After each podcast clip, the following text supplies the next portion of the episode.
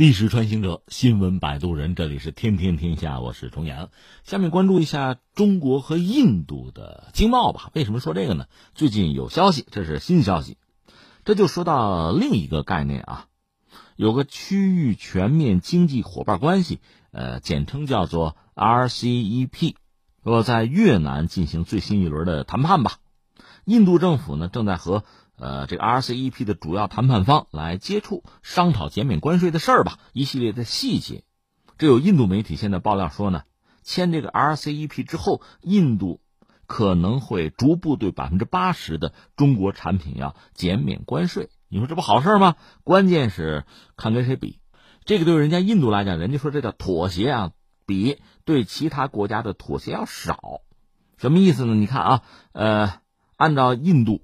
计划啊，是对百分之八十六的澳大利亚、新西兰的商品减免关税，对百分之九十的东盟、日本、韩国商品减免关税。那你说对中国百分之八十的商品减免关税，这不少吗？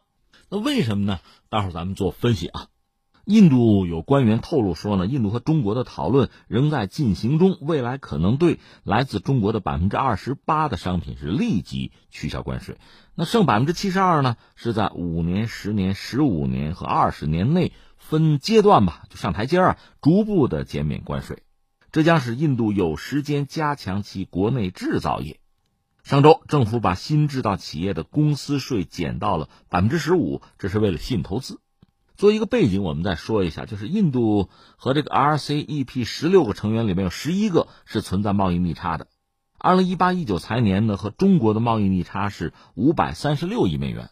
印度要求呢，在这个协议之中引入一个叫触发机制的概念，说一类商品如果突然大幅度的进入印度市场，而且构成了倾销啊，印度有权对来自这个国家的商品采取临时性的提高关税的措施。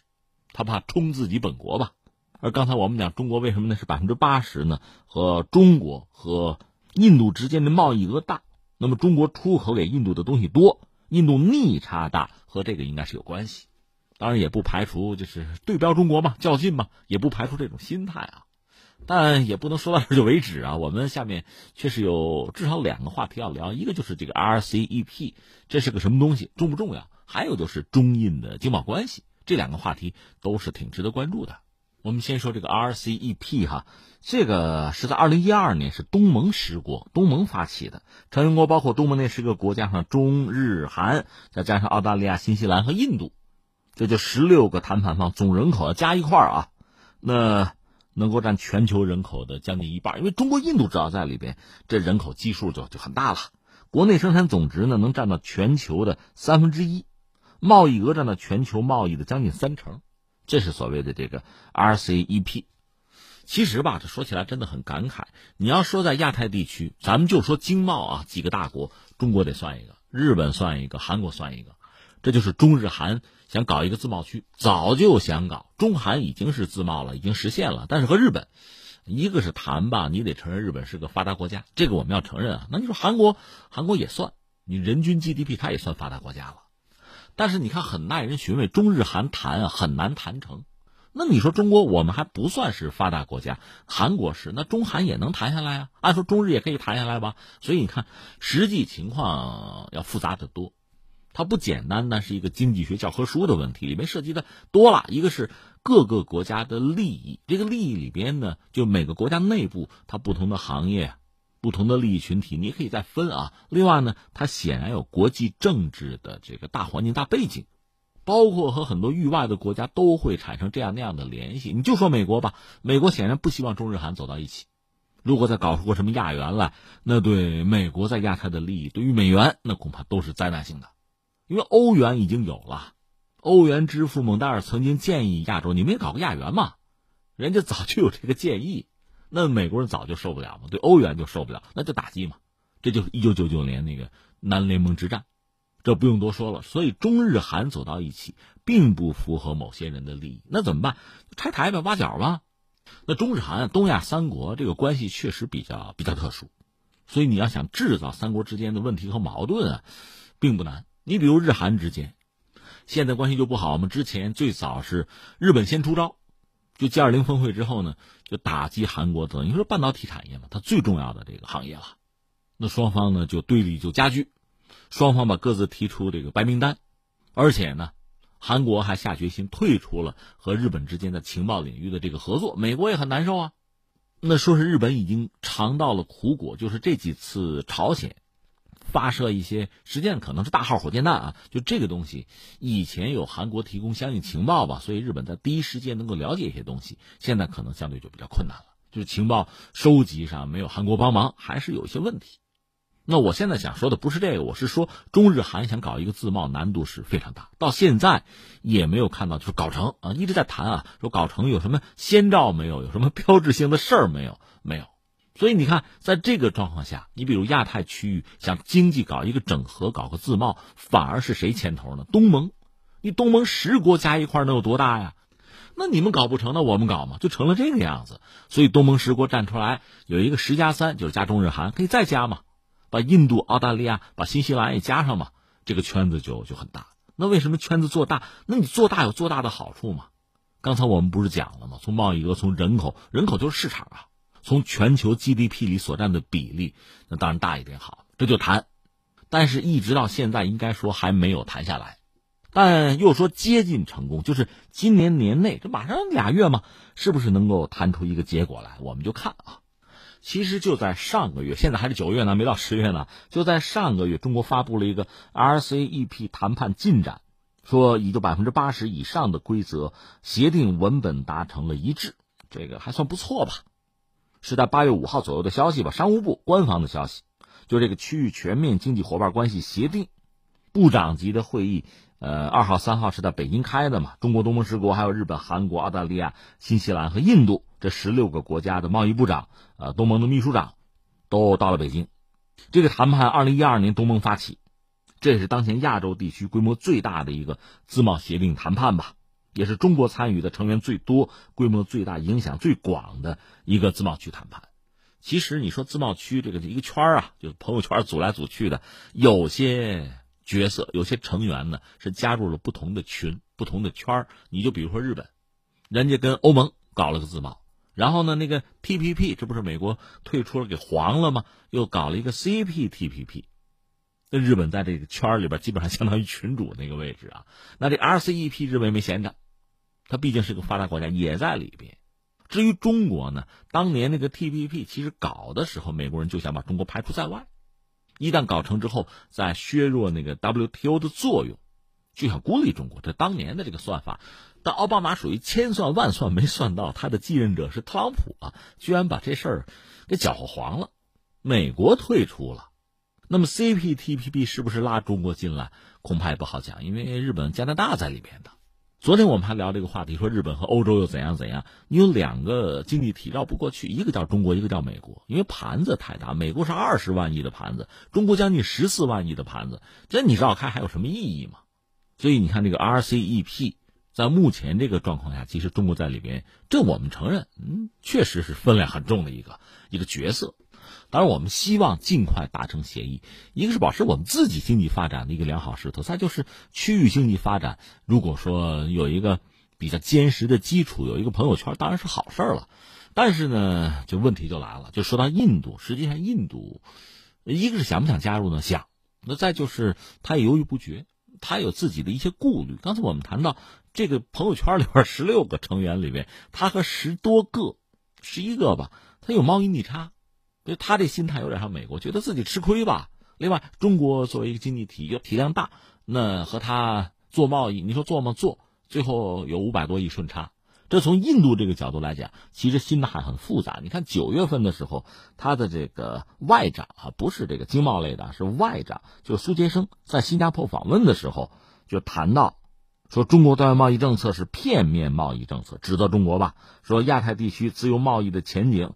自己是感到忧虑，他是指责中国方面这个不公平的市场准入和保护主义政策，特别是有记者问到这个 RCEP 啊，就是磋商进展的状况怎么慢呢？很多人说是你们印度什么磨蹭吗？拖了后腿吗？那他就苏杰生就回答，他就说印度最担心的是和中国的经贸关系影响印度在 RCEP 之中的利益，说的就是这个中印之间贸易不是有这个巨大的逆差吗？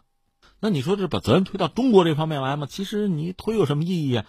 它和这十六国里多个国家是有有贸易有逆差，这你怎么办？所以有人就指出，印度对于这个 RCEP 的态度不是很积极，而且他国内呢也有多次的这个会议吧，行业的会议召集代表啊，就加入这个 RCEP 之后，对本国的纺织啊、钢铁这些行业的冲击情况做这个专项的调研考察吧，大家商量怎么办？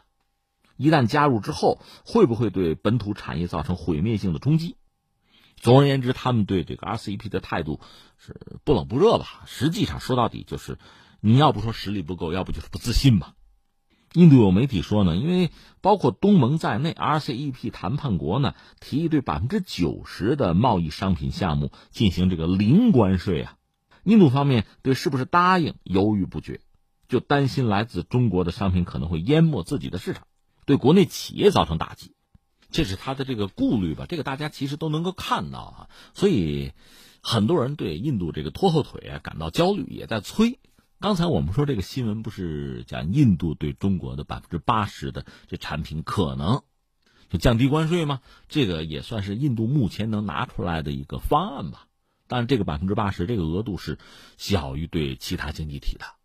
而另一方面，还有一些经济体，包括一些学者，对印度的这个就拖沓吧、拖后腿吧，也感到不满啊，催促。也有人呢就提出新的看法，说什么呢？说原来是东盟十加三，就十就是东盟十国加上中日韩十加三，原来这么搞。后来呢又想把印度啊、把澳大利亚、新西兰拖进来，这就成了十加六，对吧？这个 RCEP，那你老这么拖着，那你你慢慢拖吧，我们先干行不行啊？还回到十加三或者十加五好不好啊？也有着急的，是这样的，所以对印度来讲，其实压力也很大。那这是一个话题，还有个话题就是说中印的经贸关系吧。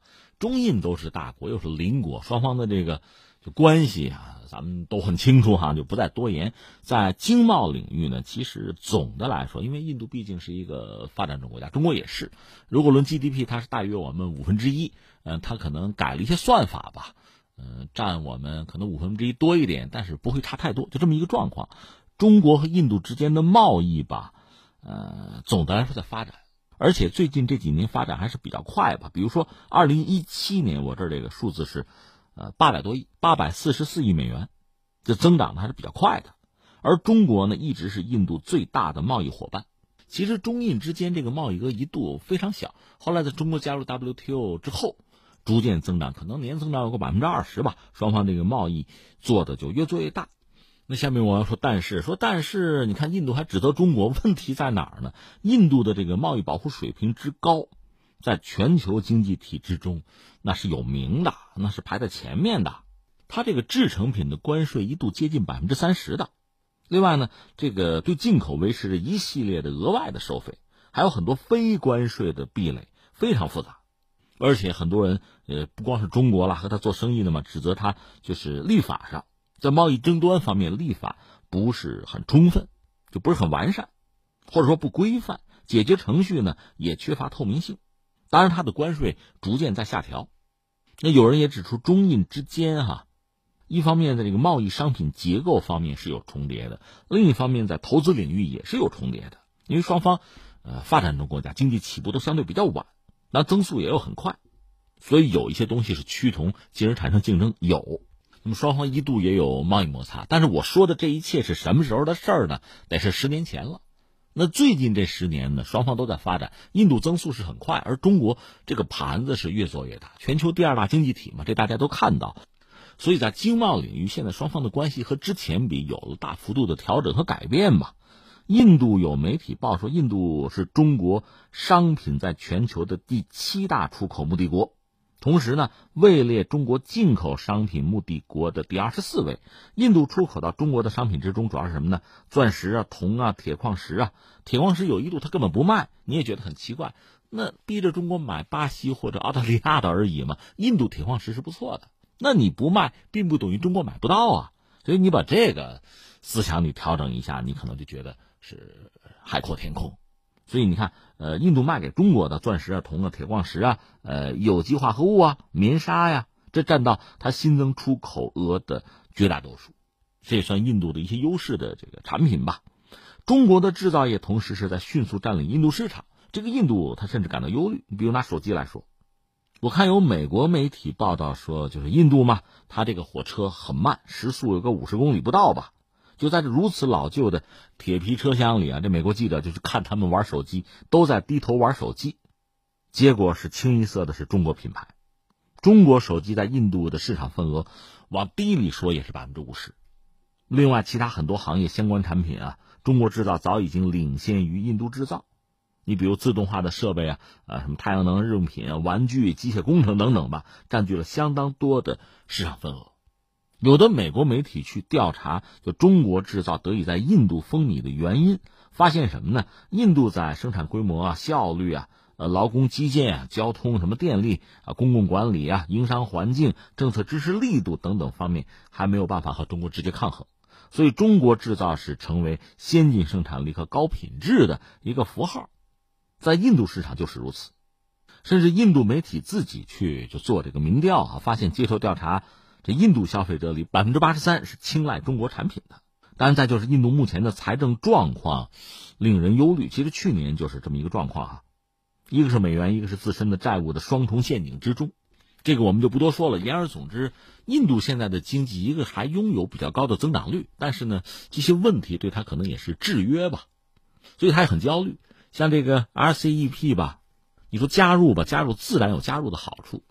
而且实际上，在目前，一个是全球经济未来不是给人一个稳定预期，另外就是中国和印度都是在反对单边主义，反对贸易保护主义，还是倡导自由贸易啊、多边贸易。在这些领域，双方其实是一个战壕的。可另一方面，印度又担心，真的这个自贸之后对自己国内产业形成冲击，这种矛盾复杂的心态，其实是人们完全可以想象得到的。它就反映在自己这个自身政策的制定上了，如此而已。